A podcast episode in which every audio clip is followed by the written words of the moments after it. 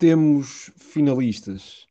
Já sabemos qual será a final deste Euro 2020.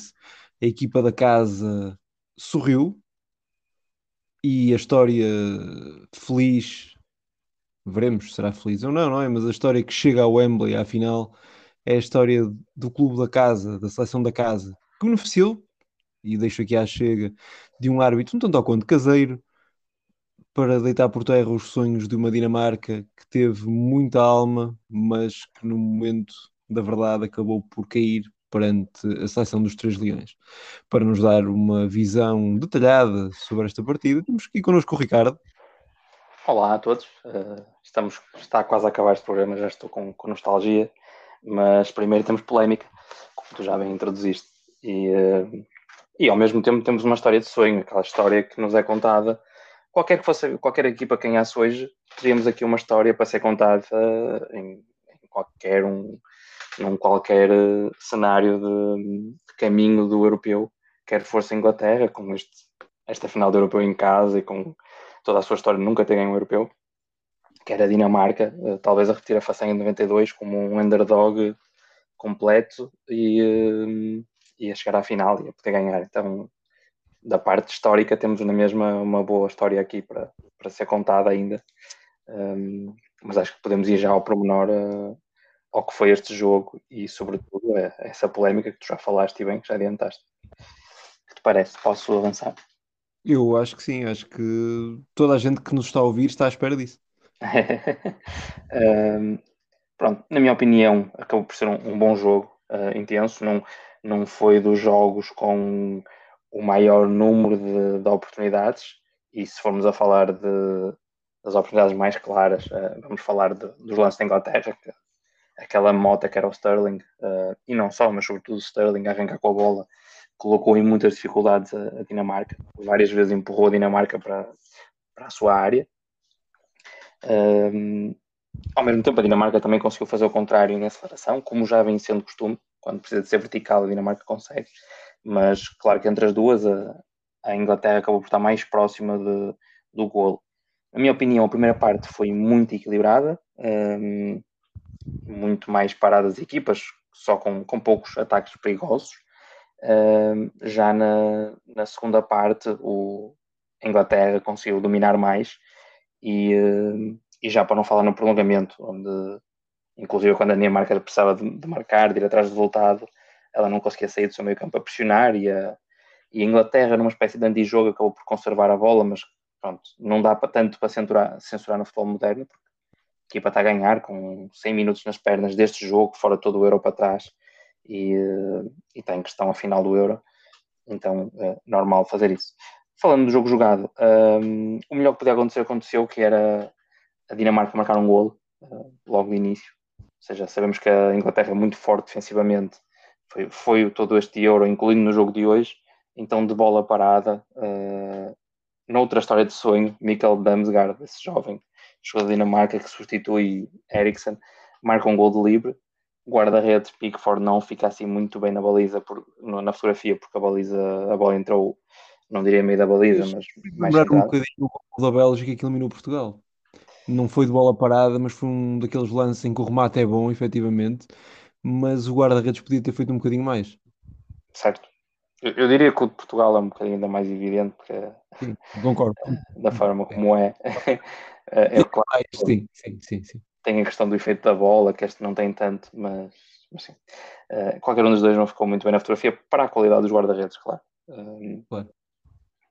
E, um, e, pronto, começou isso foi bom porque obrigou a Inglaterra a ir um bocado atrás do resultado como eu disse, na primeira parte não é que tenha tido assim tantas oportunidades, mas uh, acaba por conseguir marcar o golo. Se não me engano, é uma arrancada do Sterling, se não for o Sterling é outro jogador, mas é aquelas arrancadas verticais pela linha e bola tensa para a área rasteira. Não, o Sterling é o jogador que cai na, ao lado do defesa. Bola cruzada. Foi o, Saka, foi o Saka que faz. É, bola cruzada rasteira e o, o Kier uh, coloca na própria baliza, sem muitas hipóteses. Se não fosse ele, era o Sterling. Então, e deu empate. Mas se fosse um zero para o intervalo para a Dinamarca, não, não, não estranhava, porque o jogo estava aí mais, mais a meio campo, mais, mais, mais tático. Segunda parte, como eu disse, a Inglaterra uh, entrou melhor, não, não conseguiu marcar, marcar golo, mas criou mais oportunidades perigosas. a maior parte dos ataques verticais foram deles e não da Dinamarca. E no prolongamento, na minha opinião, só se viu um lado da, do jogo. Um, acho que de forma resumida é isto. Falar do, do, lance polémico, se calhar já deixo para ti e, e falas desse lance polémico e comentas o resto do que eu disse. Sim, sim, fizeste um belíssimo resumo acerca da partida e de facto, infelizmente, vamos. Eh, talvez isto até seja um bom pronúncio para a equipa inglesa, mas estamos a ver reminiscências daquilo que se passou em 1966, data em que a Inglaterra venceu o seu único título eh, de seleções principais, não é? de seleção A, em que sagrou campeão do mundo com um golo fantasma uh, contra a seleção uh, alemã. Ou seja, na altura se, se houvesse vídeo ao árbitro na altura, a Inglaterra se calhar não teria sido campeão do mundo. Ou não, a verdade é que se calhar seria, porque hoje mesmo com vídeo ao árbitro, uh, que, uh, portanto, a equipa de arbitragem viu um penalti que não era de todo, que não era todo penalti. Obviamente estou a dar a minha opinião, provavelmente algumas pessoas dirão o contrário, mas não creio mesmo que uh, fosse penalti. E o árbitro provavelmente deixou-se influenciar pela, pela ruidosa multidão que puxava pela seleção inglesa. Ainda assim, uh, o Harry Kane, que faz um belíssimo jogo, uh, talvez tenha sido dos melhores jogadores em campo. Aliás, ele e o Sterling têm um papel brutal naquilo que foi condicionar o comportamento das, das linhas mais recuadas uh, dinamarquesas, seja a, a, primeira linha, a linha defensiva, seja a linha, primeira linha do meio campo, portanto, com o, o Oiberg e com o, o, o o Delaney e o, e o próprio Stiger Larsen, mas uh, a maneira como ele descia para vir buscar a bola foi de facto altamente positiva. Mas voltando à questão do penalti, ele falha o penalti numa primeira instância perante Kasper Schmeichel, que foi gigante. Uh, foi um jogador que se destacou, se calhar uh, eleger um, o homem do jogo, obviamente Kane marca o gol da vitória, portanto se calhar mereceria por aí essa situação, mas Kasper Schmeichel também merecia esse título, porque faz uma exibição muito boa, sobretudo nas fases em que fisicamente a Dinamarca parecia em queda. E aqui podemos uhum. entrar um bocado também naquilo que é a organização. Se nós recordarmos que o jogo da Dinamarca uh, não, não foi jogado propriamente em casa, ao contrário do que têm sido os jogos da equipa inglesa, que apesar de ter ido a Roma uh, na, na ronda anterior, não foi o caso da equipa, da equipa dinamarquesa e com, com tudo isso acabou por estar eh, altamente desgastada, a equipa estava verdadeiramente de rastros no final, o que ajudou uh, à seleção de Garrett Southgate. Southgate que faz uma tem uma decisão que, uh, que, deixa, que deixa qualquer adepto pensativo e veremos se não terá algum tipo de efeito dentro do balneário. E o que é que eu quero dizer com isto? Neste momento há um menino bonito para os jornais ingleses e até para os adeptos. Refiro-me a Jack Grealish. Capucho Jack Grealish. Exatamente, o Capucho, Nuno Capucho, uh, que joga no West Ham e que está em vias de se transferir para a equipa do Manchester City por uma soma avultadíssima. Portanto, o Grealish uh, não deve ser titular, o que tem sido alvo de críticas por parte de muita da imprensa britânica e que já sabemos que consegue ser bastante cáustica. Uh, neste jogo, Southgate consegue a proeza de o colocar em campo para ser, como muitas vezes é o abre-latas, e ele veio acrescentar mais critério de passe, mais imprevisibilidade ao meio campo inglês e ao ataque inglês.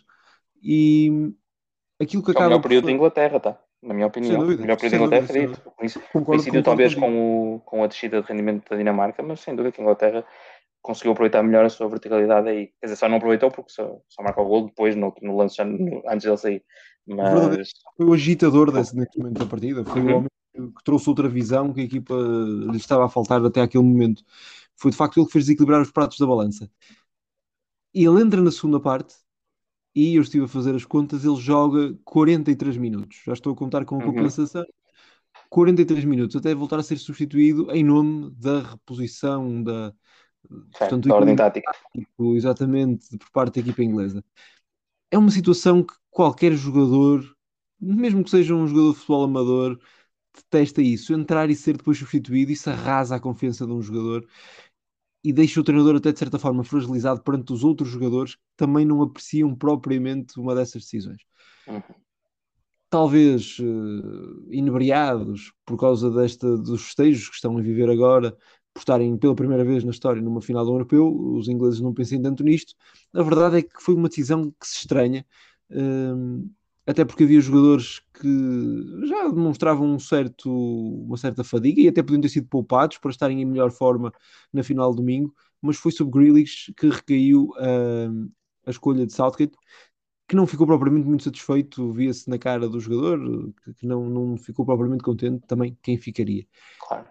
E, e, esta foi, e esta foi, de facto, eu queria fechar esta minha uhum. análise uhum. com essa visão, porque acho que que foi um dos apontamentos mais interessantes desta equipa inglesa uh, nesta fase final. Um jogo em que a Inglaterra vence, sobretudo, beneficiando do cansaço dinamarquês na fase final da partida, mas também beneficiando, se calhar, de um cansaço ocular de Danny McKelly, que teve aquela decisão. Até agora, até agora não tem havido grandes questões com a arbitragem, não, assim de repente. Tem tido algumas, tem, tem tido algumas, assim, sobretudo nestas questões destes toques. Assim, uh, golos que desequilibraram, temos tido isso? Tens o exemplo de Portugal contra a Bélgica, o penalti. Aquele penalti do do, um, do, uh, do Nelson Semedo sobre o Mbappé. Que não é por ser português, mas não é suficiente. Contra a França, ok, contra a França. Contra a França, enganei, desculpa, desculpa, foi é. falha minha. Eu disse Mbappé, acho que depois não fazia muito sentido. Uh... Tudo isso, mas uh, são situações foi na fase de grupos onde as equipas passaram, ok, teve a sua influência e Portugal podia ter. Mas tido... aconteceu mais, na minha opinião, mas, mas tem a ver com a, com a lei do jogo. Eu até trago, eu trago isso para aqui para este. Tão grave quanto este, eu, eu creio que. Só aquele do Henry, aquele do Henry na, pela França contra a Irlanda numa qualificação. Sim, sim, não, mas isso aí já são. sim. Não, mas só aqui, só, só para completar aqui. Isto, isto era abrir a caixa de Pandora e precisamos de um certo. programa um programa de... Não, nem quero. Aqui o foco é mais o futebol bonito e falarmos do, que é bom. Mas neste caso, uh, eu, eu, queria trazer só a questão que é não há nenhum toque do jogador que nós estamos a olhar. Não há nenhum toque. Ele não toca. E o Sterling cai por causa dele. Só que o que o VAR vê, na minha opinião, do que eu estou a ver né, das repetições e, e a ver com calma, o VAR, o árbitro marcou a falta, não teve dúvidas, logo de imediato só ele, não teve dúvidas, porque quer dizer, logo no lance eu acho a queda do Sterling muito muito a jeito, a forma como é. não sei explicar, mas não é, também não vou dar aqui o argumento que já joguei futebol, não é por isso. A ver o lance esteticamente parece muito o atirar para a piscina. E quando vemos a repetição, sobretudo a que dá do ângulo de trás de Sterling, que é uma única câmera, que a maior parte das repetições estava a dar era, era atrás dos defesas e essas não davam um jeito nenhum, vê-se que há um toque na, na anca de Sterling pelo outro defesa que está atrás dele na minha opinião, não é nada perto suficiente para ele cair. Não o faria cair assim, ou seja, porque ele está a cair com base no pé do outro jogador e não com base na, no encosto. Mas ele toca, leva esse encosto e cai. E é nesse sentido que eu acho que o VAR deixa passar a decisão. Que a FIFA vai ter. Passagem, uh, inglês, a passagem do futebol inglês, eu concordo contigo, é o único toque que existe, efetivamente, mas a passagem do futebol inglês a uma final de um europeu envergonha o próprio futebol inglês em si, porque se olharmos para o que é a Liga Inglesa, uma falta destas nunca seria apitado. Claro, claro, sem dúvida. E, e, e estamos a falar do, do, jogador da Liga Inglesa, do Sterling, que, lá nunca lhe é assinala estas coisas e ele vem, vem ao Euro e, e faz um, um piscinaço destes. É, sem dúvida, mas enfim, a verdade é que a Inglaterra está na final, vai jogar a final em casa e, uh, conforme tu disseste no início do programa, já começo, mesmo enquanto o faço, a sentir algumas saudades deste programa. E por uhum. isso vamos fazer a, a antevisão da partida de, de domingo. E recordo que depois dessa partida faremos a análise à final, final eh, análise esta que concluirá este magazine especial chame, do chamem-lhe o que quiserem sobre o Euro 2020, mas antes vamos fazer uma análise diferente, isto é, eu e o Ricardo vamos dar aqui a nossa opinião sobre isto, mas mais do que uma opinião, cada um vai ser um advogado de defesa de uma das equipas. Eu, no caso de Inglaterra, o Ricardo, no caso de Itália. E faz as, espero que faças as honras. Porquê é que achas que Itália. Quais é que achas que são os argumentos que farão de Itália a campeã da Europa 2020? Curto e grosso. Afinal é um Wembley, correto? Correto. Pronto. Eu acho que isso vai jogar a favor da Itália. Uh, a Inglaterra. Vou apresentar os argumentos. Bom, aqui vou falar um bocadinho da Inglaterra para isso, mas o argumento é italiano. Que a Itália está mais do que habituada a ambiente hostis. É uma coisa quase cultural. Eu até poderia dizer latina, mas não, não vou também tão generalizar. Vou dizer que é uma coisa bem italiana de, de jogar contra, contra o que é o favoritismo óbvio e teria aqui várias, vários momentos que a Itália ganhou competições internacionais ou chegou ou eliminou seleções mais fortes com base nisso, sempre a ser considerado o underdog pelo seu estilo de jogo ou pela sua menor qualidade de jogadores. Esse é o meu primeiro argumento, logo que é, eu acho que o fator casa vai jogar a favor da Itália, neste caso o fator fora. Um, o outro é que a Itália apresenta. Eu sei que é relativa à definição do que é, que é melhor futebol, mas é, é um futebol mais completo da Itália e é um melhor futebol jogado. Isto é, eu reconheço os méritos da Inglaterra, como já falamos aqui, semelhante a Portugal, sendo que neste caso a Inglaterra ao longo da competição melhorou a sua eficácia, a sua capacidade de fazer golos, uh, mas como vimos contra a Dinamarca com uma defesa mais organizada, volta a ter as mesmas dificuldades. Neste caso sofreu o primeiro gol do Campeonato da Europa, que ainda não tinha sofrido nenhum. Eu acho que a Itália é uma seleção ainda mais capaz de, seja pelo seu futebol completo e, e melhor jogado, é capaz de defender bem quando precisar as poucas, uh, as poucas táticas que a Inglaterra tem para, para aferir na sua baliza e ao mesmo tempo é, tem um ataque muito mais feroz para, para ferir a Inglaterra como deve ser e pôr à prova Pickford. Um, acho que são esses os principais argumentos. Depois posso, podia aqui entrar um, numa questão mais do, uma batalha quase a meio campo, mas acho que isso já está incluído no, no futebol jogado e, e lá está. Acho que para mim é, a superioridade é. Não, lá está, favorita Inglaterra, quase por tudo que eu disse, mas ao contrário. Mas quem eu acho que ganha e que está em melhores condições de ganhar é a Itália, pelos mesmos motivos. Muito obrigado pelo teu depoimento. Agora é a minha vez, e é a minha vez de, de dizer o porquê de uh, mais do que eu considerar eu partilho, partilho da tua visão e mais do que isto estamos aqui a fazer advogados de defesa destas seleções e porquê Inglaterra? Football's coming home. Ah, tu, vais, tu vais agora defender a Inglaterra, os argumentos. Eu nem queria interromper, porque isto era um, um duelo. Vais defender a Inglaterra, estás sim, a concordar não, comigo? Diz, diz, assim não dá. Assim não dá. Pode interromper-se agora, durante não interrompe. Não, não, pois é isso, é isso. Por isso é que eu interrompi já. Não dá, mas pronto, põe estes argumentos. Não, não, mas, eh, mas o, que é que querias, o que é que querias acrescentar? Ora diz-me, antes que eu comece. Não, não, porque pareceu-me que tu concordaste comigo, quer dizer, o duelo já ganhei, ainda antes de falar. Mas, mas atenção, nós não, estamos aqui, nós, nós, não estamos aqui a fazer um duelo que se vai decidir hoje, o duelo decide-se no domingo às 20. Verdade. E aí, e aí depois já sabe, um paga o jantar ao outro. Uhum. Como, como, é lógico, é fica, aqui, fica aqui é público agora. É Está público. público, não tem como retirar. uh, a questão inglesa, Football's Coming Home a onda que se criou, a onda que se gerou à volta da seleção britânica, da seleção dos Três Leões, acaba por ser eh, praticamente irresistível, a meu ver. É uma situação em que uh, é curiosa, é uma equipa que só jogou um jogo fora e que jogou todos os jogos no seu estádio habitual, na sua fortaleza do Wembley, e com os adeptos a apoiar. Sim, é certo que a, que a seleção inglesa muitas vezes sofre por causa desses adeptos, muitas vezes sofre por causa da sua imprensa, mas neste ano, com todas as circunstâncias, com todas as vicissitudes que existem, parece-me que é uma equipa mais madura.